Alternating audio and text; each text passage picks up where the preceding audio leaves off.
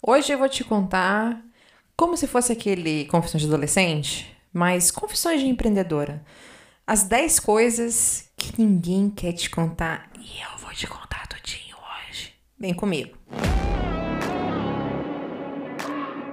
Eu sou a Gido Ailib e empreendo há mais de 15 anos. Eu já morei em três continentes diferentes e tenho muito orgulho de tudo que andei fazendo por aí nesses últimos tempos, além dos bons dígitos de faturamento no mercado internacional.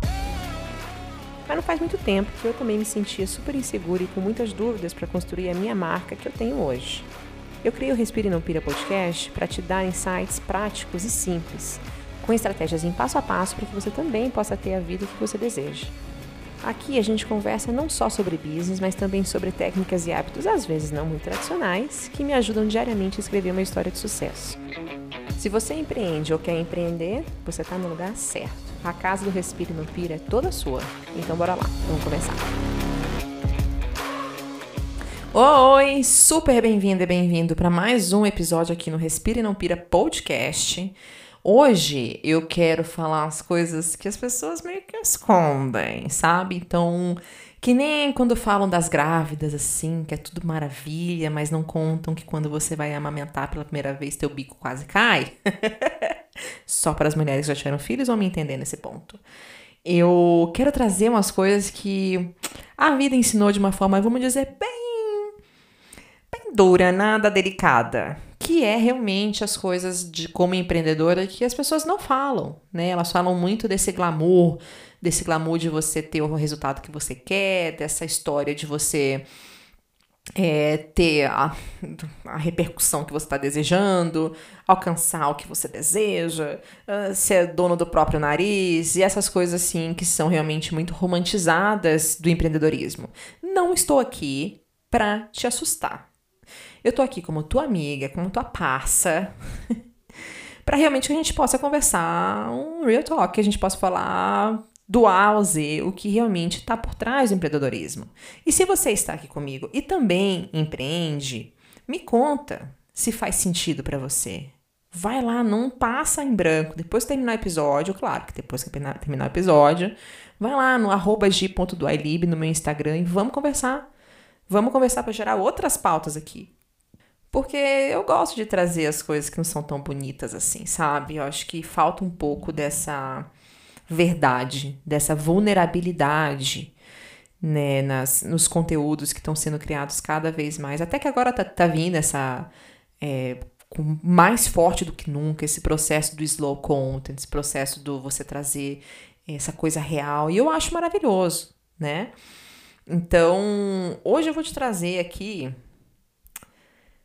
contar nos 10. São 12. Ah, por aí. Entre 10 e 12 coisas que eu aprendi nesse processo aí, é, como empreendedora nesses últimos mais de 20 anos que eu já tenho meus negócios, muitos deles faliram, muitos deles falharam, muitos deram certo.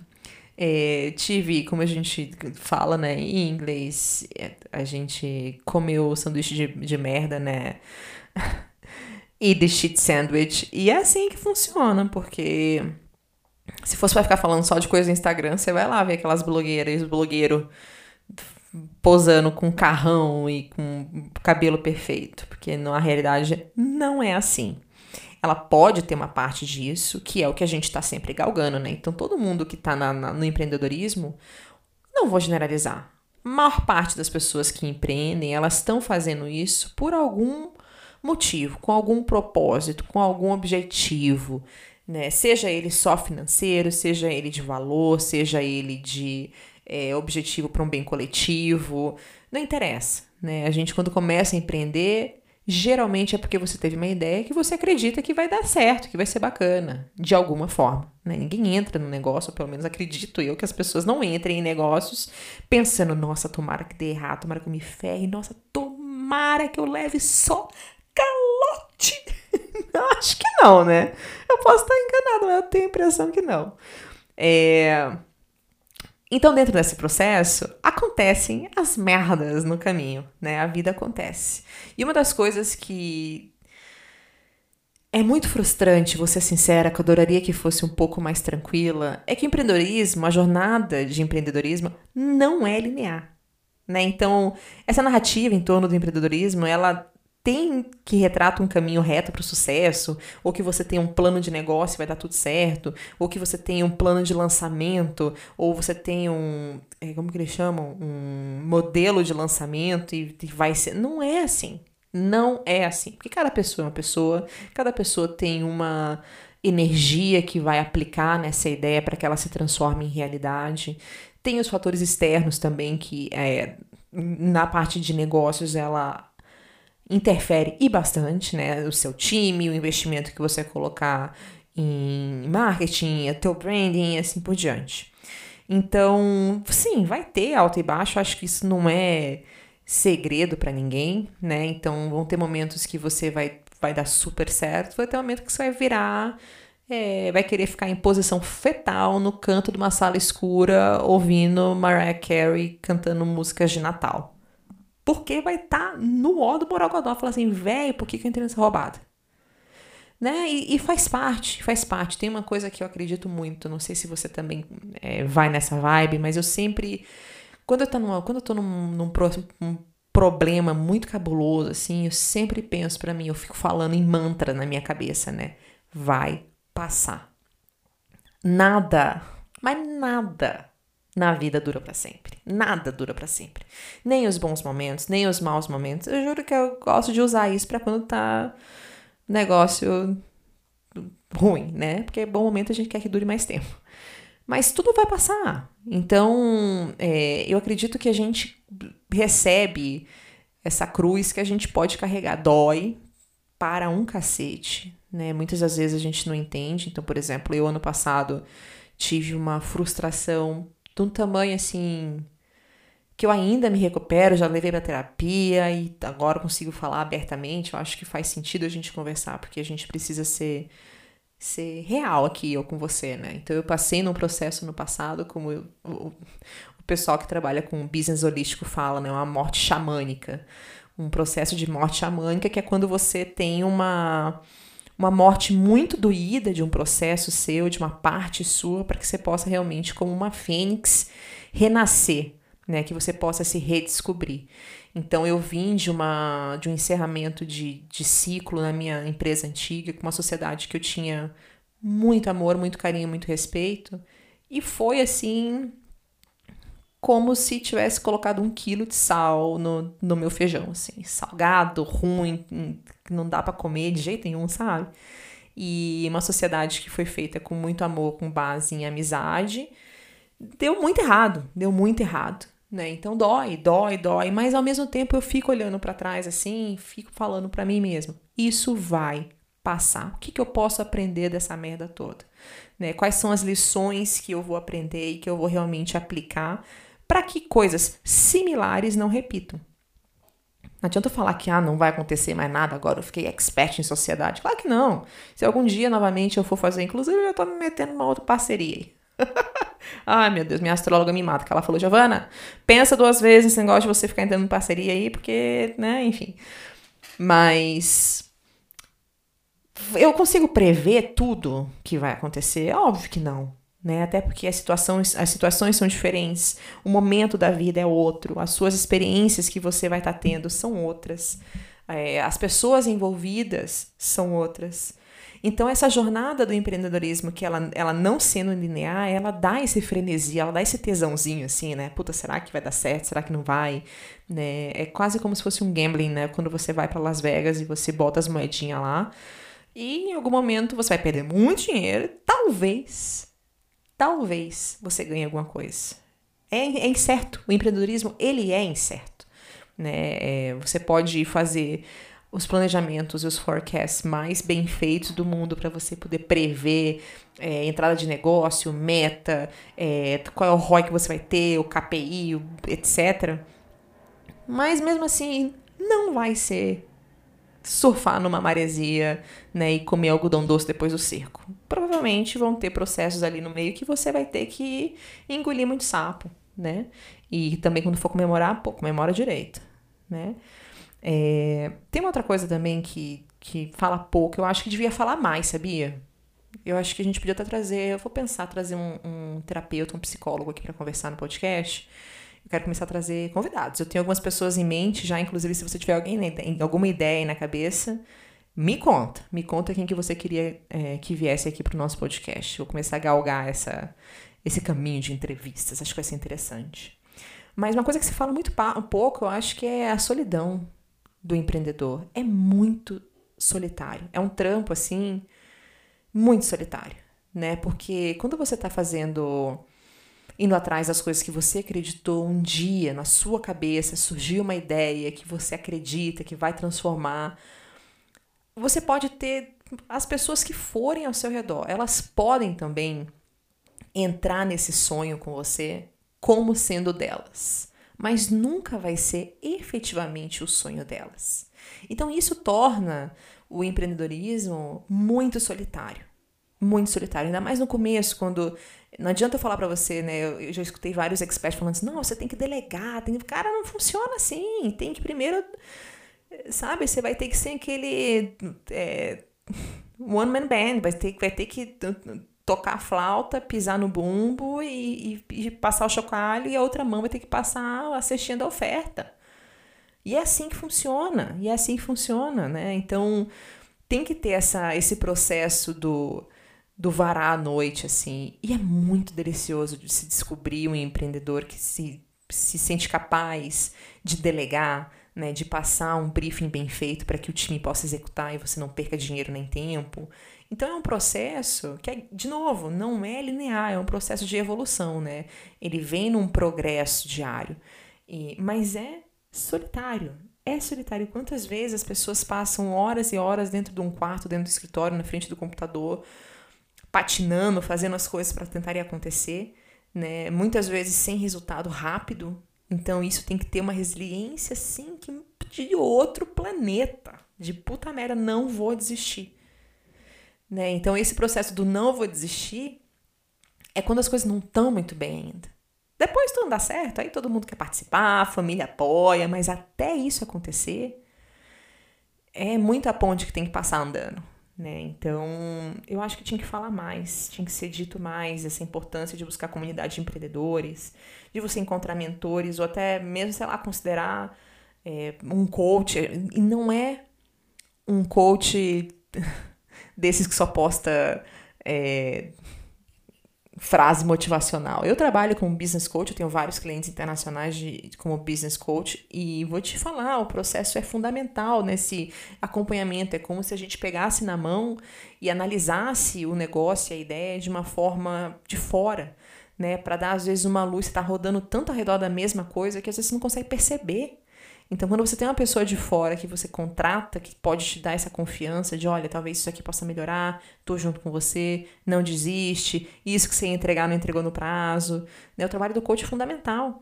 Então, essa solidão do empreendedor, ela tem ela tem escapatória, ela tem como você amenizar essa dor, né? Seja por meio de network de comunidades que você vai participar, né? Ou coisas completamente diferentes que você vai encontrar pessoas diferentes com objetivos similares, né? Se expor.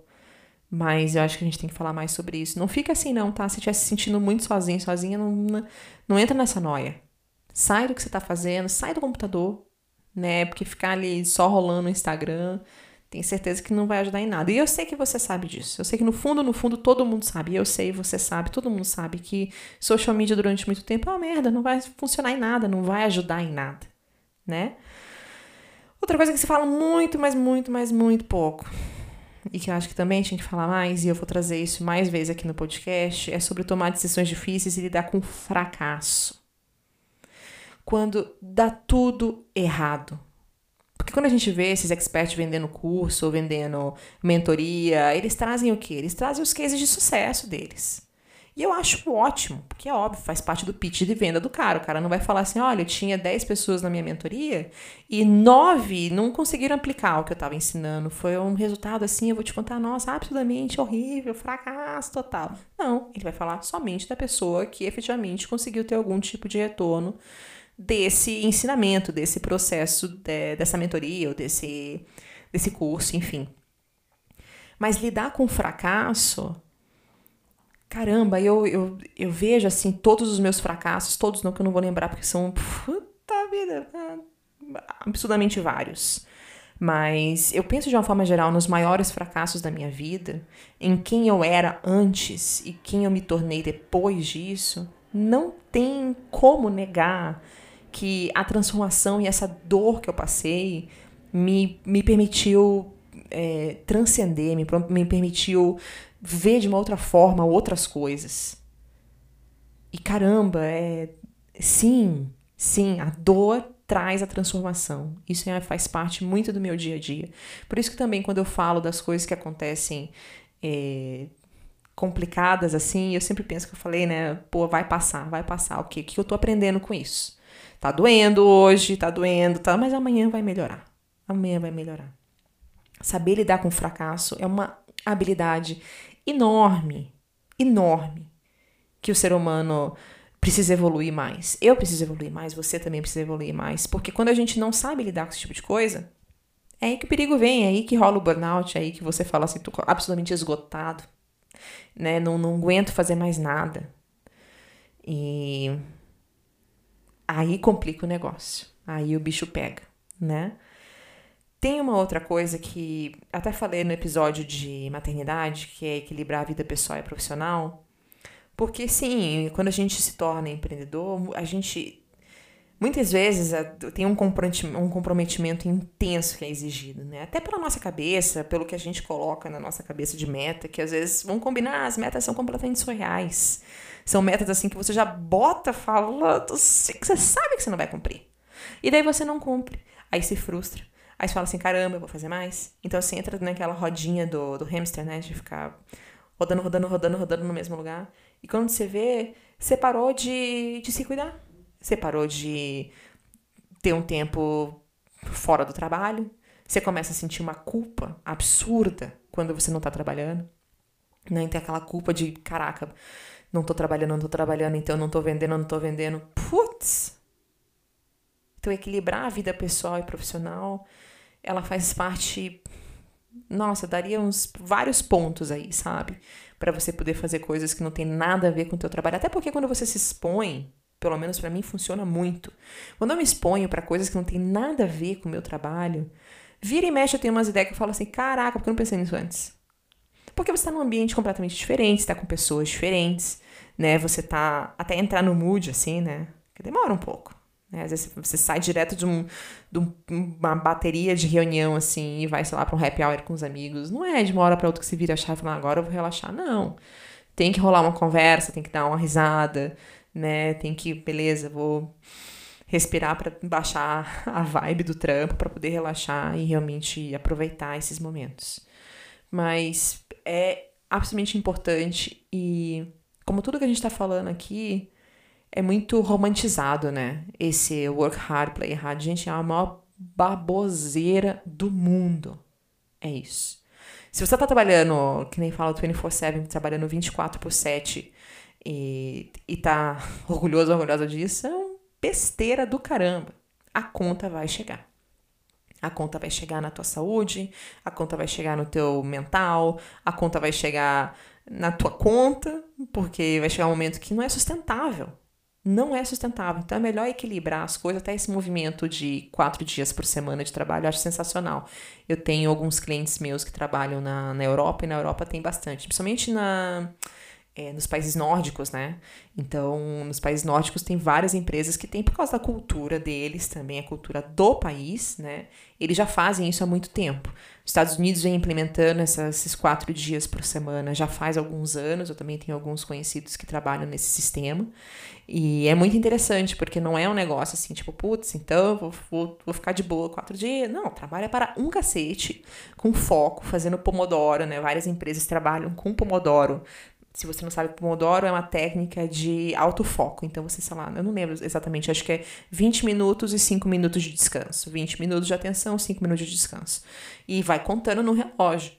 Então, o resultado que eles têm, no final das contas, dos quatro dias, é superior aos cinco dias na semana sem esse processo. Então, aí sim eles conseguem aproveitar. Eles têm três dias na semana de processo pessoal. Isso não quer dizer que também eles fiquem trabalhando que nem uns escravos durante quatro dias e depois vivam loucamente os três dias off. Mas esse equilíbrio existe e cada vez mais a tendência é realmente que isso seja aplicado. Então, se você trabalha com business digital e ainda tá nessa, ah, eu não consigo fazer isso, tá na hora de começar a mexer. Tá na hora de começar a mexer ver a tua rotina, ver o que você tá fazendo todos os dias para poder realmente ajustar isso para que a longo prazo isso continue sendo sustentável e não te leve à loucura ou estafa corporal, que uma hora o teu corpo vai desligar e daí você vai se dar mal, real mesmo. Bom, próximo tópico que eu quero falar é sobre a importância de networking e construção de relacionamentos. Eu acho que quando a gente fala, acho não, tenho certeza, né? Eu até falei isso numa palestra que eu dei no Equador. É uma pessoa, quando eu saí do palco, ela veio e falou, nossa, sim. Falou isso mesmo? Falei, falei. Porque eu tava conversando, o meu tópico era realmente sobre networking lá.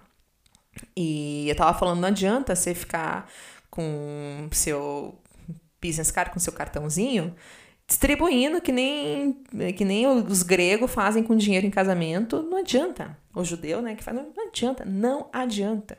Cartão de visita, ou ah, pega meu Instagram, pega sei lá o que. Gente, pelo amor de Deus, não faz isso, é cagada. Construir networking é você ter uma base, é sobre construção de relacionamento mesmo, é sobre você entender o que o outro tem, como você pode servir, para depois você pedir é, em troca né? Então é um processo de tempo. Esses eventos de networking assim, eu, eu não vou, eu acho um, um saco, não tenho paciência. Ai, vamos para evento de networking, eu acho uma puta balela, né? Então, teve um evento que eu, eu participei em Veneza, que eu também fui convidada para palestrar lá. E daí, quando você vai como palestrante nesses eventos, eles fazem, eles têm o evento de networking, que são as mesinhas, como se fosse aqueles speed dates, né? Que é, é, as mulheres ficam sentadas e os caras vão rodando nas mesas. Tô eu aqui falando, eu devia estar fazendo isso em videocast, porque eu tô fazendo exatamente com a mão aqui o, o movimento. Então, nesse de Veneza que eu fui, eu lembro que eu peguei a minha programação, era um dia de palestras e, outro, e o segundo dia era um dia de networking, né? E daí eu tinha 42 mesas que eu tinha que passar. 42 mesas. Eu nunca vou esquecer esse número porque a soma das seis eu fiquei absolutamente frustrada. Quando eu olhei aquilo, eu falei, não, você tá de sacanagem. Não, você precisa lá cinco minutinhos em cada mesa, Giovana. E não é assim. O que, você faz em cinco minutos? Não faz nada. A pessoa me dava cartão, a pessoa não fazia, não sabia nem quem eu era na, na fila do pão.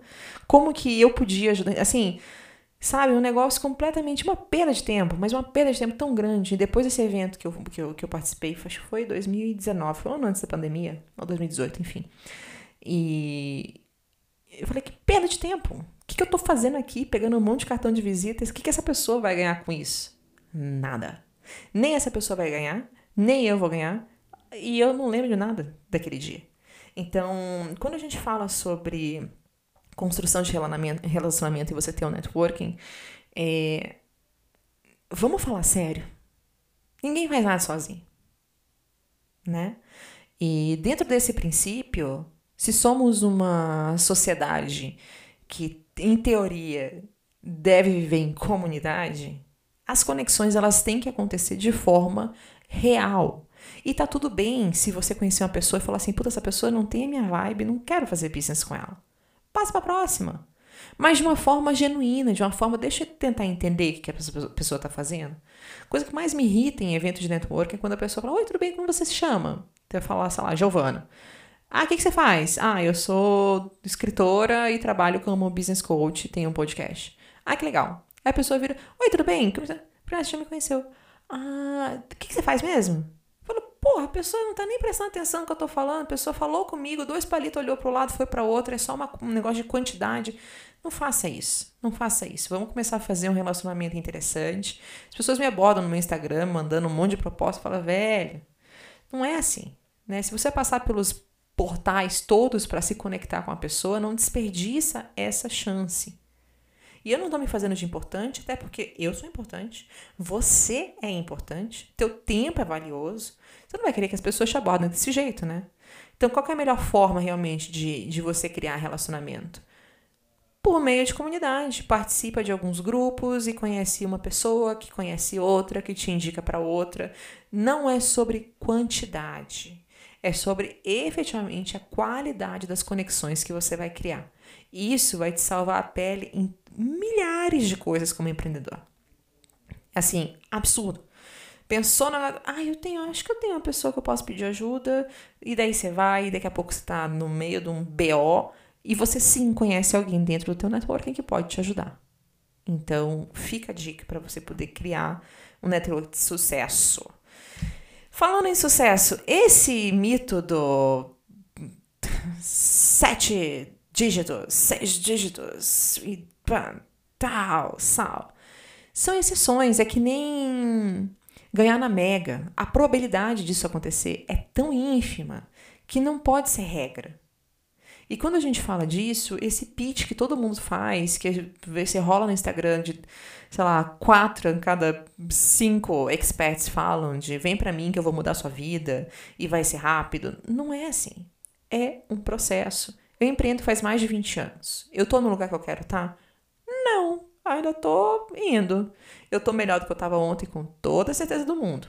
Eu tenho na minha, minha, minha mochilinha aqui nas minhas costas 20 anos de experiência. Então eu não caio mais nessa assim de sucesso da noite pro dia, né?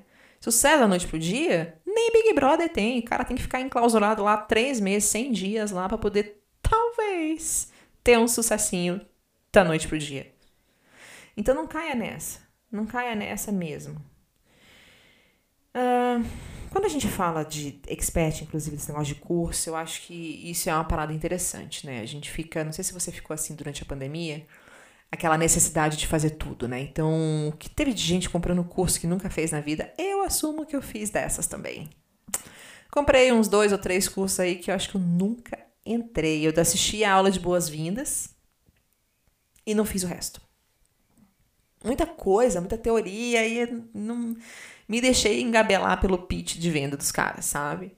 Mas isso não quer dizer que o aprendizado contínuo é, não faça importância. Pelo contrário, tem muita importância. Eu hoje gosto de. Eu gosto muito de ler, né?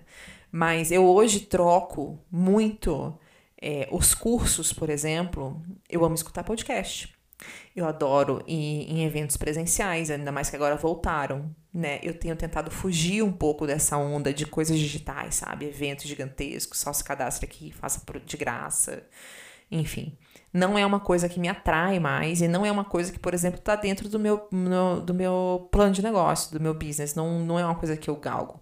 Né? Eu, durante muitos anos, até a pandemia, voltei a fazer depois, eu fiz muitos retreats, né? Que são eram tipo retiros de mastermind para os clientes. Então, eu levava meus clientes do mundo todo. Já fui para Itália, a gente foi México, Portugal, Panamá, é, Estados Unidos e assim por diante. Esses momentos são absurdamente mais valiosos do que qualquer curso. São mais caros? São. Mas também você consegue é, criar o relacionamento que a gente estava falando de networking antes. Você consegue aprender com a vida do outro.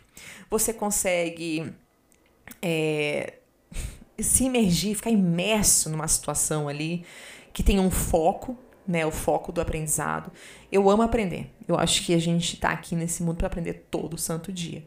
Então, eu gosto de ler, por exemplo, no meu, do meu estilo de leitura. Eu gosto de ler dois livros ao mesmo tempo. Né? Eu fiquei um tempo aí que eu estava meio que lendo vários, me perdi e voltei a ler os dois ao mesmo tempo. De manhã eu gosto de ler uns livros que, que exijam mais da minha cabeça, então os livros de negócios, é, esses livros que demandam mais aprendizado. E à noite eu gosto de ler livros mais suaves, então os meus livros de ficção, os meus livros de autoajuda, né, dos, dos monges que eu gosto de ler e assim por diante. E mas todo dia. Não é um negócio assim, ah, eu acho que eu vou comprar um livro e semana que vem eu vou ler. E daí para. Não, não, não, não. Todo santo dia todo santo dia aprender alguma coisa nova. E não tô falando aprender alguma coisa da vida. Não, não, aprender coisa prática. Olha, eu aprendi como editar um vídeo. Hoje eu aprendi que onomatopeia quer dizer que é na escrita o som de um movimento. É, entende? Coisas que, que sejam de aprendizado, é, não sei se racional, não sei como explicar, mas coisas que sejam aprendizados não só de sensorial. E daí quando você vê, você tá cada vez mais colocando experiências dentro da sua mochilinha que você fala assim, gente, que da hora. Né? Eu, dentro do, do processo todo, aprendi várias coisas esse ano diferentes. Consegui aplicar várias coisas no meu trabalho, no meu dia a dia. Então, tem que cuidar, sabe? Tem uma linha muito delicada entre o excesso do aprendizado, que acaba se tornando procrastinação, porque você fica eternamente aprendendo, aprendendo, aprendendo, aprendendo, e na hora de aplicar, não aplica, aprende um pouco mais, aprende, aprende, aprende, e não aplica. Então, é, saber diferenciar se efetivamente você está aprendendo ou se você está procrastinando é uma grande habilidade de um empreendedor e pouco falada também. Bom, vamos passar pela vamos passar por esse aqui, porque eu acho que esse aqui também. Eu vou trazer uns episódios diferentes aí. Acho que eu vou decupar esse episódio de hoje, vou trazer um episódio para cada tópico, porque, puxa vida. Esse 9 aqui, quando a gente fala lidar com a pressão e o estresse, tem que respirar.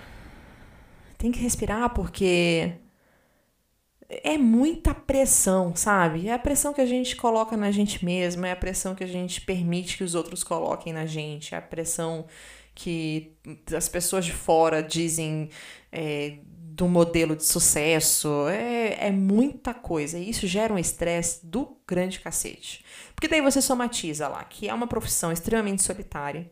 Você somatiza que você tem a obrigação de ter um network, então você tem que conhecer pessoas ao mesmo tempo você quer ficar sozinho em casa trabalhando. E quando você vê, está num pico de estresse, que você fala assim, gente, como que faz? Né? Eu tenho algumas coisas que eu aprendi durante os tempos. Eu, te, eu tive um burnout ferrado em 2019, né? Porque eu fiz um lançamento que eu tinha uma meta que teoricamente, teoricamente era uma meta muito. Era doable, né? Era, era, de se alcançar. E, sei lá, não lembro quanto, era, sei lá, 100 pessoas. E eu fechei duas. E foi um lançamento completo com tráfego, com vídeo, com live, com um monte de coisa para meus clientes eh, de fora, né? Então, quando eu fechei, eu entrei no burnout, que eu falei assim, meu corpo apagou. Meu corpo mesmo, assim, sabe? Eu não, eu não tinha força. Eu sentava no computador, eu abria o computador para trabalhar e, e eu chorava. Porque eu não conseguia raciocinar, eu queria só dormir.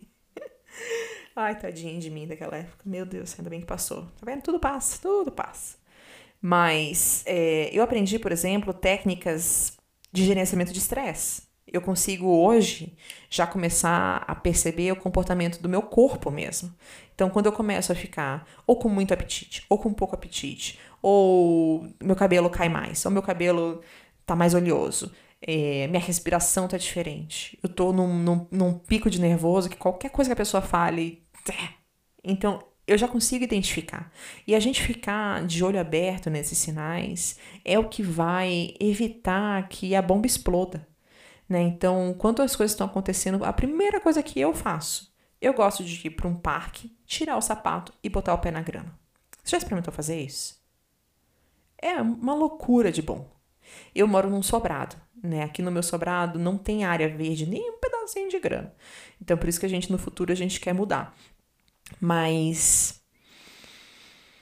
colocar o pé na grama, parece que essa, essa conexão com a terra, ela chupa energia, eu acredito muito nisso, né? Ela chupa essa energia de estresse que a gente tá toda hora na tecnologia. Ou é um celular na mão, ou é o um computador, ou é, sei lá o que, microfone gravando podcast, é o fone no ouvido, é sempre uma coisa altamente tecnológica. E a primeira coisa que eu faço já para poder libertar um pouco do meu estresse né? Ou então tomar um banho e passar os meus óleos essenciais, né? Botar um sprayzinho de óleo essencial no meu travesseiro antes de dormir. É, me policiar. Quando eu começo a ficar mexendo muito no celular já na parte da noite, eu já corto de vez. Então, esse, esse processo de lidar com a pressão e o estresse, ela parte muito do princípio de como você está se percebendo como ser humano. Você está se percebendo como ser humano ou só como máquina? Você está conseguindo olhar para si e falar: caraca, isso eu não estou fazendo certo. Porque tem isso também, né? Às vezes a gente tenta ignorar os sinais. E daí quando você vê, é panela de pressão. E daquelas que a borracha está estragada ainda, que vai explodir. É... Mental health, né? Saúde mental é uma parada assim que tem se falado muito mais nos últimos tempos e eu acho que ainda tem que falar mais e mais e mais e mais, porque é absurdamente normal você se sentir sobrecarregado às vezes. E tem maneiras fáceis, saudáveis de lidar com isso. O que não é saudável é ignorar. Né? Então, estabelecer limites saudáveis para você buscar apoio emocional quando você sentir necessidade. Não ter vergonha de pedir ajuda. Você entender seu corpo para poder fazer esse gerenciamento de gerenciamento de estresse. Você ler a respeito de coisas que podem te ajudar. Se você não acredita nessas coisas que eu adoro, por exemplo, eu me faz muito bem. Óleo essencial me faz muito bem. Meditar me faz muito bem. Ler um livro me faz muito bem. Colocar o pé na grama. Cachoeira para mim. Quantas vezes a gente ia na Itália, né? Nossa, eu já entrei na cachoeira com pedra de gelo. Eu amo água fria. Então, eu era a louca do rolê, né? A gente ia nós quatro. A mami vai entrar lá, não acredito. Eles ficavam gritando, era bem engraçado, porque eu entrava, parecia que equilibrava os meus chakras, sabe? É, balanceava os meus, meus tic-teco. Dava um choque térmico para poder acordar mesmo. A gente tem que cuidar do nosso corpo. E o corpo dá sinais. Então, tenta prestar atenção no que está acontecendo com você para você poder realmente se permitir também relaxar para poder evoluir. E tá tudo bem se sentir sobrecarregado, tá tudo bem. O que não dá para se sentir sobrecarregado é continuar metendo carga na cabeça, né?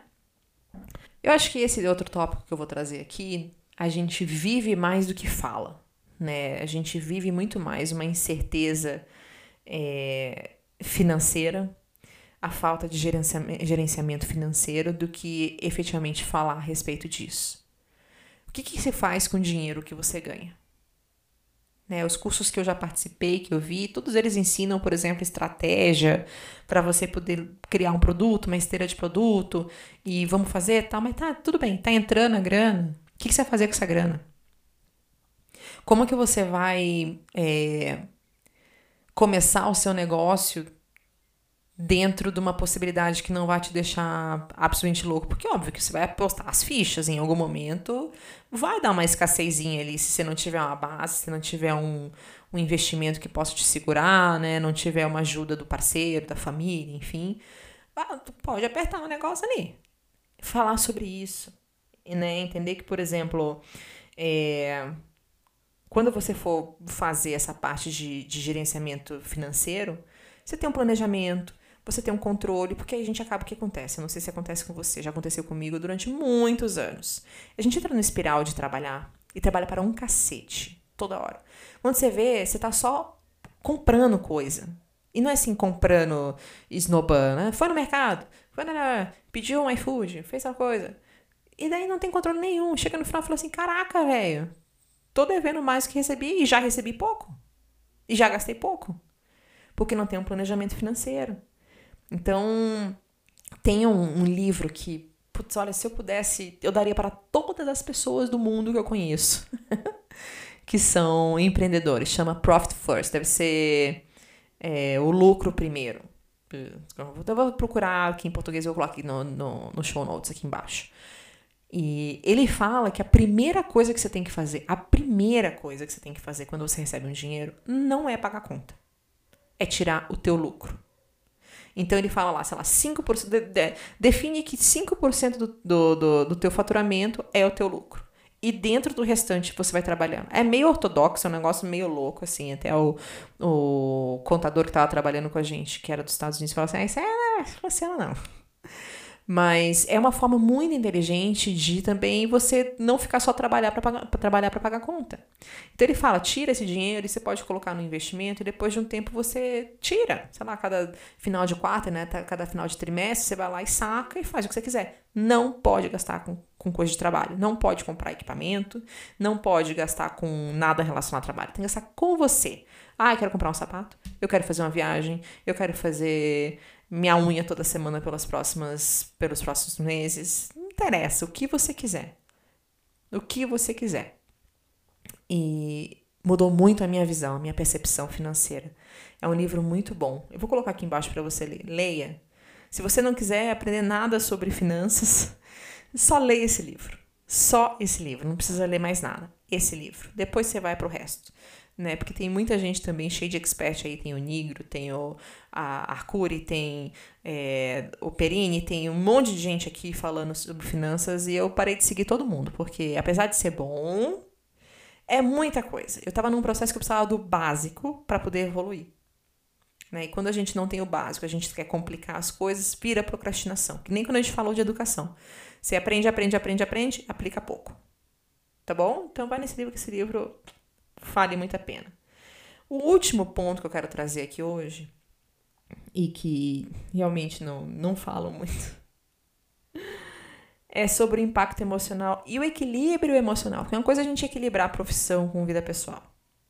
Mas o Lé com, com, com da cabeça é complicado. Porque você vai trabalhar com. Vai ter que lidar com pressão, com estresse, com as emoções absolutamente intensas que vão acontecendo durante o processo de desafio do teu trabalho. É, aí, eu, aí eu vou virar essa moeda, né? Então, qual é a importância de você cuidar da sua saúde mental? De você buscar ajuda, Peça ajuda quando você achar que é necessário. Encontrar maneiras realmente de manter esse equilíbrio é, emocional. Porque que, adianta? Depois, vamos supor, você trabalha feito um, um louco, uma louca. E daqui, sei lá, um ano, ou daqui um mês, ou daqui um dia, você viraliza, ou você consegue vender os direitos do teu livro para virar série na Netflix, ou você consegue fazer um lançamento da tua comunidade bomba pra cacete. Você tá tão acabado, assim, tua cabeça tá tão virada que você não consegue aproveitar nada. De que vale a pena, não vale a pena. De que, que adianta? Não adianta. Simplesmente não adianta. Então, vamos falar mais sobre o equilíbrio é, emocional e sobre o impacto que ser empreendedor pode gerar na sua vida.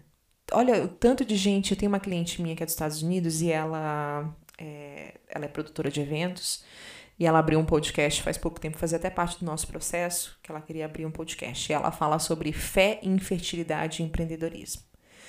E a gente conversando, eu estava discutindo com ela, porque eu falei assim: olha, é, eu não posso falar quem, enfim, não, não, não posso dar nomes porque são é confidencial, né? Mas eu tenho clientes minhas, mulheres, que sofrem de infertilidade por causa do estresse. E meninas jovens, né? Eu tenho uma cliente minha que tem menos de 30 anos e ela não consegue ter filho. E a médica dela já falou: diminua o ritmo de trabalho. O seu corpo não está aguentando. O tanto de estresse que está sofrendo não está produzindo hormônio, não está ovulando.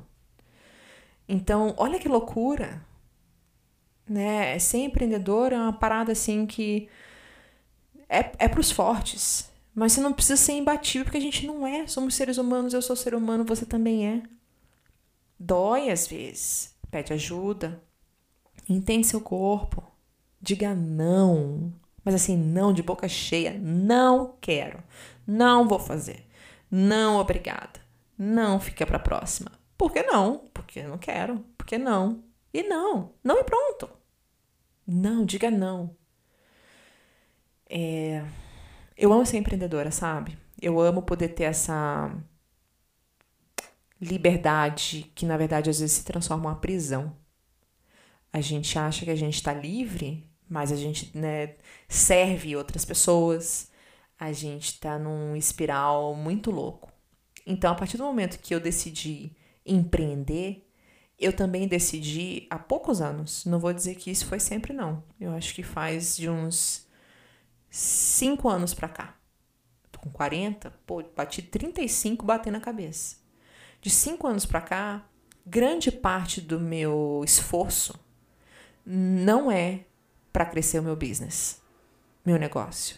É para que eu possa me desenvolver como pessoa, para que eu possa entender melhor as coisas que eu sinto, para que eu possa entender melhor o meu corpo, para que eu possa entender melhor como que funciona é, os meus picos de estresse, o que, que me levou até um burnout, como que eu posso evitar que isso aconteça novamente, como que eu posso me conectar com pessoas para que eu possa realmente criar relacionamentos, para que eu tenha um network mais é, forte e eficiente, é, como que eu posso trabalhar nas minhas skills, ao invés de ficar trabalhando para melhorar as coisas que eu não tenho aptidão. Até tem um episódio aqui no podcast que eu falo sobre isso. Então, é muito mais sobre me conhecer para que eu possa me explorar dentro desse mundo do empreendedorismo do que o contrário. E te sugiro que você faça a mesma coisa.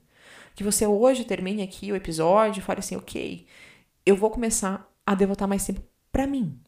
Porque quando você começa a devotar mais tempo para você e começa a se entender melhor, as coisas vão ficando mais claras. É mais difícil as pessoas te tirarem da paciência. É mais difícil, sabe, as coisas te irritarem com facilidade. Você já não dá bola mais pra muita coisa. Ah, o amigo não quis falar com você? Foda-se. Literalmente. Você começa a entender, eu comecei a entender com um pouco mais de facilidade. Um pouco mais de facilidade. Não por inteiro. Um pouco mais de facilidade. Os inícios e términos de ciclo entender que realmente as coisas não precisam durar para sempre. Eu não posso fazer com que elas durem para sempre, porque elas não duram para sempre. Eu posso construir amizades maravilhosas que vão se evoluir, como de um momento para outro eu posso perder amizades e tá tudo bem. Agora, os meus valores, as coisas que eu executo, as coisas que eu acredito, essas eu não mudo. Então, hoje eu queria trazer para você realmente essa, essa confissão de empreendedora com coisas que ou são altamente romantizadas, ou as pessoas não falam com a frequência que é necessária que seja dita. Mas que eu tô aqui e eu acho que é realmente é, é, é, é, na vulnerabilidade que eu e você a gente vai crescer. É eu verbalizando os meus flops e as minhas coisas. Que talvez você possa se identificar. É você me chamando lá no meu Instagram ou me mandando um e-mail por aqui que a gente também pode se conectar. Quem sabe a gente não, não cria o nosso rodinha de networking não começa, né? Então eu desejo para você um dia lindo. Não sei se você está escutando de noite, de manhã, não interessa. Mas que você tenha um momento bacana. E parabéns se você está aqui. Provavelmente você sim é empreendedor, está empreendendo e vale a pena. Não desiste. Ajusta a rota, mas não desiste. Tá bom? Te encontro semana que vem para mais um episódio aqui no Respire Não Pira Podcast. Me encontra lá no Instagram, g.duairibe. E vamos conversar mais a respeito disso. Me diga de quais tópicos desses que a gente falou hoje você acha que vale a pena mais um episódio inteiro. E eu acho que a gente pode conversar mais profundamente. Quem sabe com alguns convidados. Tô com várias ideias por aí. Tá bom? Fica bem, um beijo grande para você e até semana que vem. Tchau, tchau.